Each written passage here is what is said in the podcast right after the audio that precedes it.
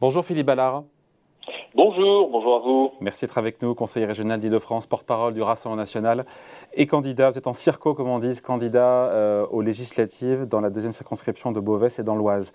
Un petit mot d'Elisabeth Borne, vous avez vu, qui euh, confirme donc cette revalorisation de 4% des retraites dès le mois de juillet. Au global, ça fera 5% euh, sur l'année. Donc le niveau de l'inflation, selon l'INSEE, puisqu'elle a eu un coup de pouce au mois d'avril d'un pour cent. Est-ce que vous êtes satisfait?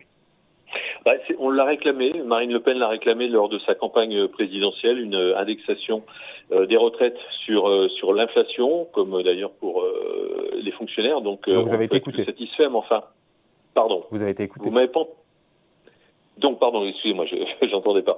J'ai un, un, petit retour pour tout vous dire dans euh, dans le téléphone euh, qui m'empêche de me concentrer convenablement. Mais euh, on a été écouté, oui, enfin face à la réalité, je pense que le gouvernement bah, prend prend acte. Le problème, c'est que ce gouvernement, en fait, n'a pas de pensée structurée. Il réagit dans l'urgence. Il distribue des chèques. On va peut-être pouvoir en parler. Un chèque de 100 à, à 150 euros. Ça, rappelle un petit peu ce que faisait Chirac, ce que faisait Sarkozy, euh, Hollande, un problème, vous connaissez la formule, hein, un problème, un chèque. Bon, voilà, euh, depuis euh, quelques mois, quelques années, maintenant Emmanuel Macron et ses gouvernements font exactement la même chose. Donc, indexation, oui, sur l'inflation pour les retraités qui ont quand même payé très très cher les mesures prises par Emmanuel Macron. Il est temps de rattraper quelques injustices. mais, vous êtes contre, Philippe Ballard, vous êtes contre chèques Encore une fois, il y aura cette aide qui sera versée à la rentrée, nous a dit la Première ministre, pour les plus modestes en fonction du nombre d'enfants. Euh, pour faire face à l'inflation. Euh, pourquoi être contre ces chèques? Parce qu'on peut dire éventuellement que septembre, ce serait un petit peu tard, effectivement, mais sinon, sur le principe du chèque, pourquoi pas? Pour ceux qui en mais non, Mais attendez, il y a plusieurs choses. Déjà, un chèque de 100 à 150 euros. Euh, on a tous fait, euh, ne serait-ce qu'un plein d'essence. Euh, moi, j'en ai eu pour 120 euros hier. Donc déjà, en une fois, il est ce chèque, il est complètement annulé. Il n'y a pas de vision à, long terme économique, j'entends. Moi, je préférerais qu'on nous parle de souveraineté, de priorité nationale et puis de mesures d'économie. C'est un chèque qui est distribué, d'après ce que l'on sait, à 3-4 millions de foyers. alors très bien, ils en ont besoin, évidemment qu'on peut s'en satisfaire, mais les classes moyennes, est-ce qu'elles sont impactées? Par cette mesure. Non, les classes moyennes, elles sont entre le marteau et l'enclume, c'est-à-dire qu'elles n'ont pas de revenus euh, suffisamment bas pour percevoir ces aides, mais par contre, elles sont dans le cœur du dispositif pour être matraquées fiscalement, impôts et taxes. Donc, encore une fois, Emmanuel Macron et son gouvernement euh, tapent euh, à côté, sont à côté de la, la plaque, comme l'on dit vulgairement. et alors, quand même une petite remarque, ce chèque devrait arriver à la rentrée. Euh, Marine Le Pen, depuis le mois de septembre dernier, martèle que le pouvoir d'achat est euh, l'une des priorités euh, quand on s'intéresse à la vie des Français dans ce pays. Emmanuel Macron l'a découvert bien tard. Le gouvernement n'est pas préparé, il improvise. On a mis un mois pour former ce, gouvernement. Ça prouve toute euh, bah, tout l'amateurisme de cet euh, exécutif et euh, on percevra nos chèques au mois de septembre. il y a quand même autre chose. On nous parle d'un chèque, alors on n'a pas bien compris, c'est complètement flou, alimentaire. Qu'est-ce que ça va recouper? Nous, nous sommes pour les circuits courts. Alors s'il s'agit effectivement de distribuer de l'argent pour que l'on favorise notre agriculture, je pense bien sûr à l'alimentaire parce que c'est prioritaire avec des circuits courts, très bien, mais là on n'a pas très très bien compris où l'argent allait, allait partir. Donc voilà, quand c'est flou, il y a un loup, vous connaissez la fortune et c'est la marque de fabrique de ce gouvernement. Euh, en revanche, ce qui est clair pour le coup, ce qu'on soit tous compris, c'est que la remise sur le carburant va durer jusqu'à la fin de l'été, au minimum, nous a dit la Première ministre. Euh, ça n'empêche pas l'essence d'être euh, au plus cher, d'être au plus cher quasiment depuis le début de, la guerre en Ukraine. le gazole qui se rapproche des sommets du, du mois de mars. Hein. Donc c'est insuffisant. Oui, absolument.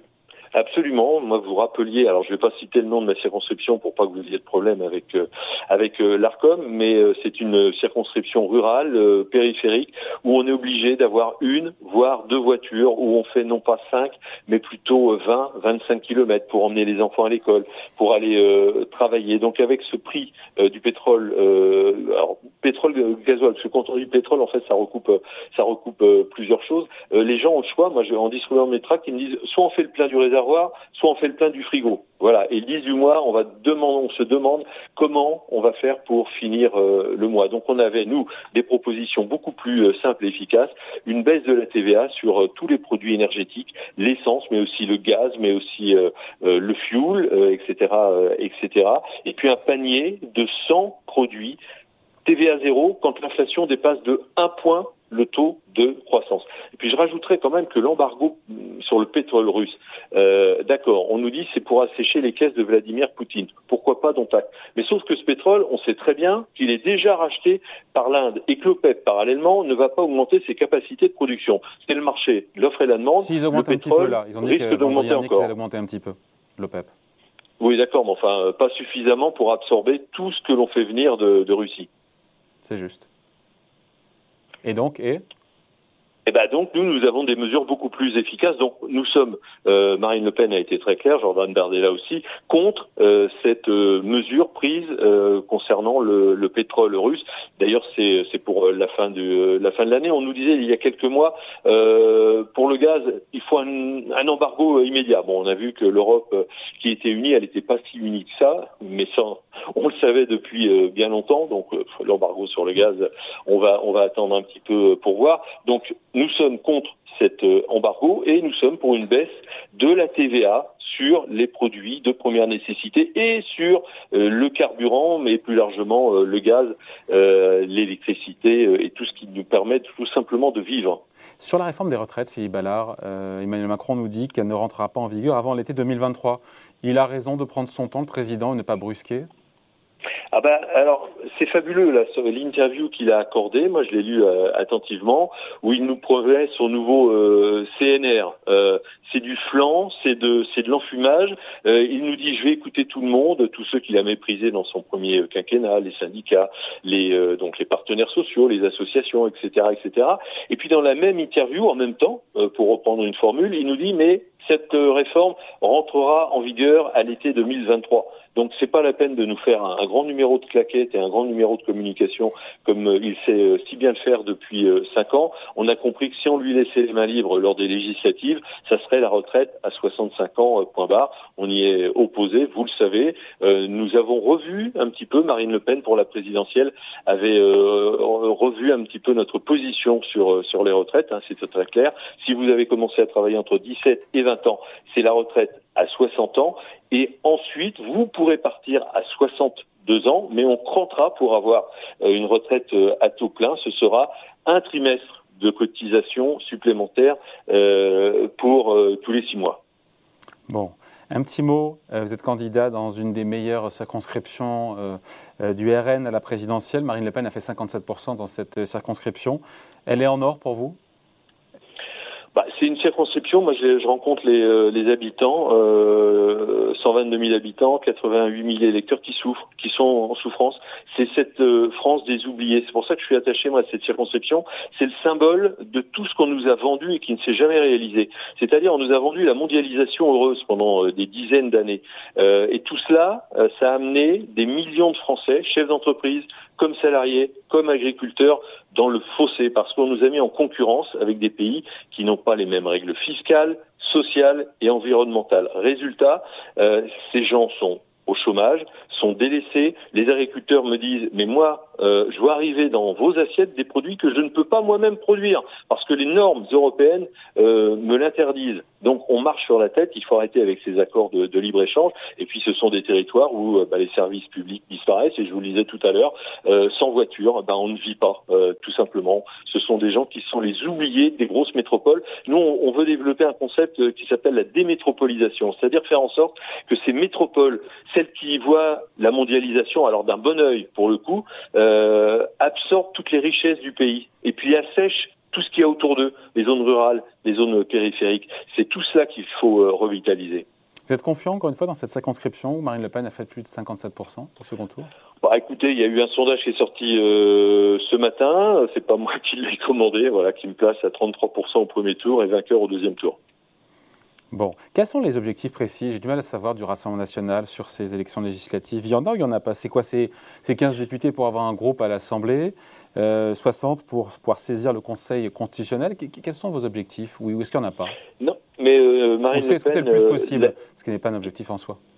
Si vous voulez, il y, a, les chiffres. On sait très bien que les législatives euh, ne ressemblent pas à la présidentielle parce que malheureusement, il y aura euh, moins de, participation. Et, d'ailleurs, on appelle euh, tous les, les électeurs à la mobilisation. Mais pourquoi nous disons cela? Tout simplement parce que ceux qui souffrent, sont en bas de l'échelle, les classes populaires, les jeunes qui forment le gros de nos bataillons électoraux, ce sont ceux-là malheureusement qui, ne, qui s'abstiennent le plus au profit des CSP+ et, euh, et des retraités. Donc on appelle euh, tous ces Français à se, à se mobiliser pour aller voter. Après, l'objectif, euh, bah écoutez, bon encore une fois, on peut pas comparer par rapport à la présidentielle. Dans vous êtes satisfait, à partir de quel niveau de député, de quel nombre vous êtes satisfait?